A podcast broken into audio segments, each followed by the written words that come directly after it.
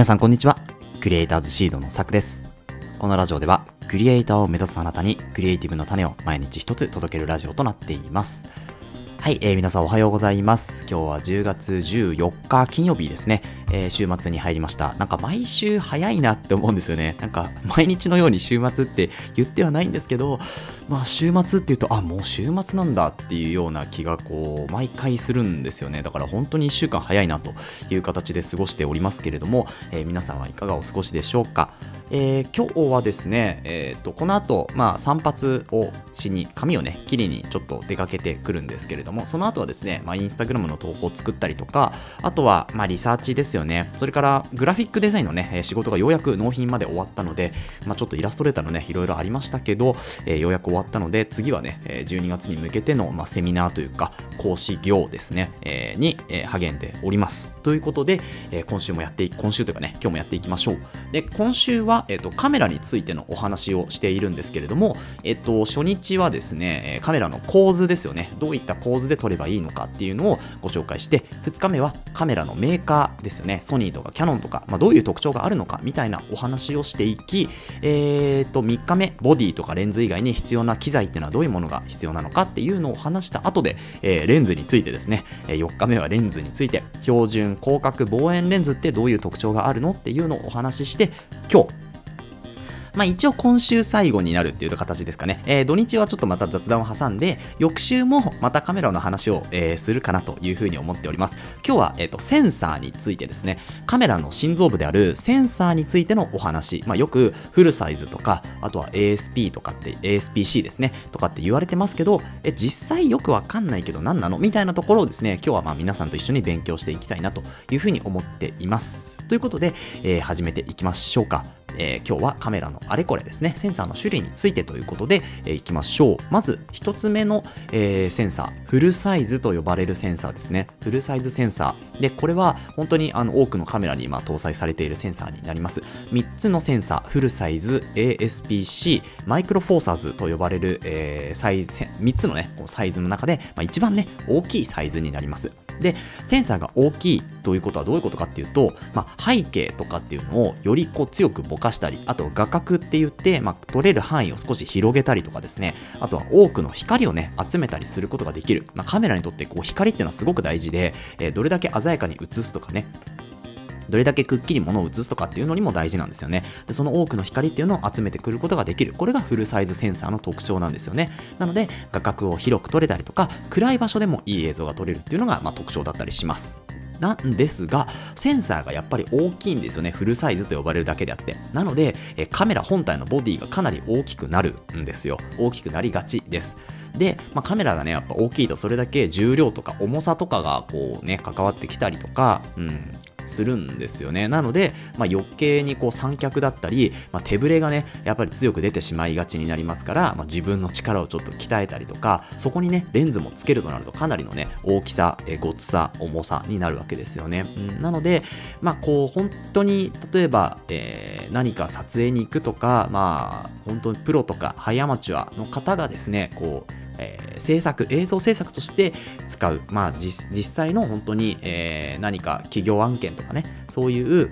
まあ、趣味で撮る領域とはちょっと違うのかなというふうに思うんですけど、まあ、それをね、趣味でから仕事にする方もいらっしゃるので、まあ、一概には言えないですけど、ただやっぱりフルサイズセンサーっていうのは、まあ、重くなるよというところですね。まあ、それの規格外として、めちゃめちゃ軽いフルサイズセンサーっていうのもあるんですけど、まあ、そういうのはね、ちょっとまた別の機会に紹介していこうかなというふうに思います。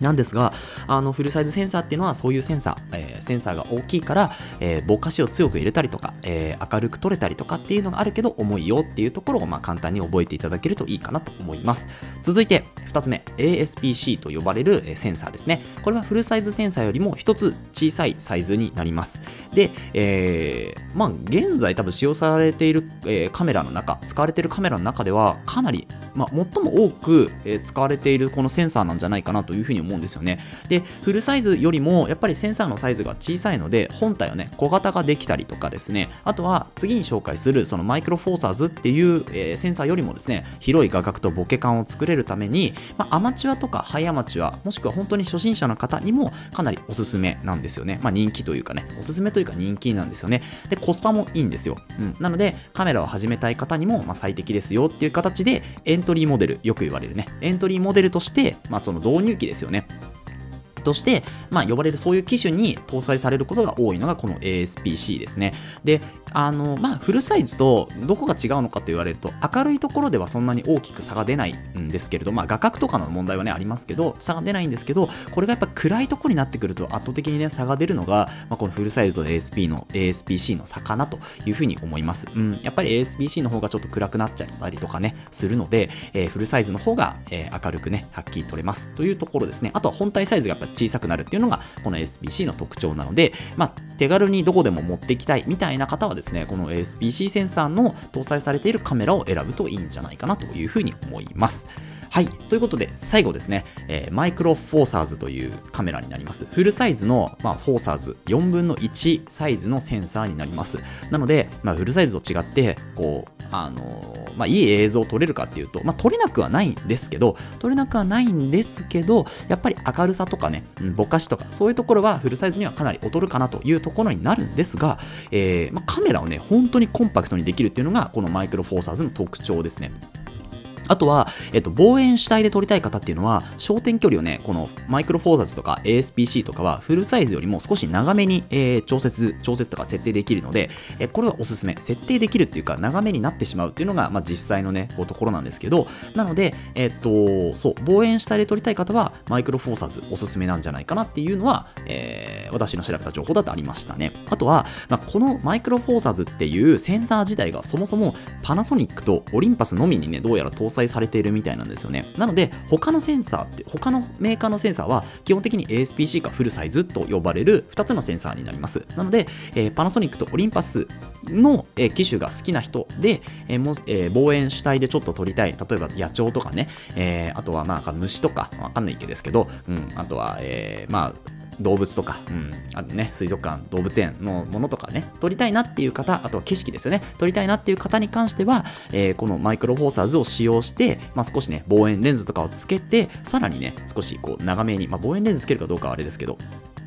うん、あの、そういう方には向いているかなというふうに思います。マイクロフォーサーズという、えー、センサーですね。はい。で、まあ、私が欲しいカメラはですね、まあ、パナソニックのルミックス S5 という、まあ、えっ、ー、と、一昨年ですかね、2年前ぐらいに発売されたカメラが、今結構ね、私の欲しい、えその、の機能を持っている、かつフルサイズセンサーだったかな。なので、なんか、あのもしそのパナソニックの方で、えっ、ー、と ASPC のカメラが出ればまた別なんですけどでもやっぱ1個はねフルサイズ持っておきたいっていうのはあるしフルサイズの画角っていうのもちょっと見ておきたいなというふうに思うので、まあ、パナソニックさんの、えー、どこかのカメラ、うん、を今欲しいなというふうに思っております。皆さんはね、えー、どういうカメラが欲しいとかっていうのが、まあ、この5日間もし聞いてくれた方はいろいろ調べた、調べてくれた中で、あ、自分だったらこのカメラかな、あ、やっぱりソニーがいいかなとか、うん、やっぱり、えー、パナソニックかなとか、えー、富士フィルムかなとかね、あ、やっぱニコンでしょ、カメラニコンでしょっていうふうに、えー、言う人もいるかもしれませんけど、まあ、この5日間を聞いてくれて、あのカメラについてね、ちょっとでも興味が出た、映像制作にね、ちょっとでも興味が出たっていう方がね、増えると嬉しいなというふうに思います。まあ、レンズの話もね、私もこう話してみて、ようやくこう自分の頭の中でまとまったなっていう形があるので、よりこう、レンズについてもですね、深く知れる機会を、えー与えてもらったというふうに思うとね、本当にあの今回カメラシリーズやってよかったなというふうに思います。で、えっ、ー、と、引き続き来週もですね、このカメラシリーズ、あとね、本当に5つぐらい、結局10個ぐらい作ったんですよね。なので、5つぐらいあと話したいことがありますから、ISO とかね、ISO 感度、うん、あとは F 値とかですね、よく言われるやつ、これ何なの？みたいなところを、えー、ちょっとね、深掘りで話していったりとか、あとシャッタースピードとかですね、あとは、えー、そう、保存形式、JPEG なの ?RAW なの？みたいな。うん、あとログ撮影とかね、ログとかもありますよね。そうだからそういうのの違いがよくわかんないよっていう方はですね、また来週も引き続き、えー、聞きに来てくれると嬉しいです。はい、ということで、えー、今日は以上かな。えーこの放送ではクリエイターに必要なことだったり、あとはテクノロジーの情報やニュース記事、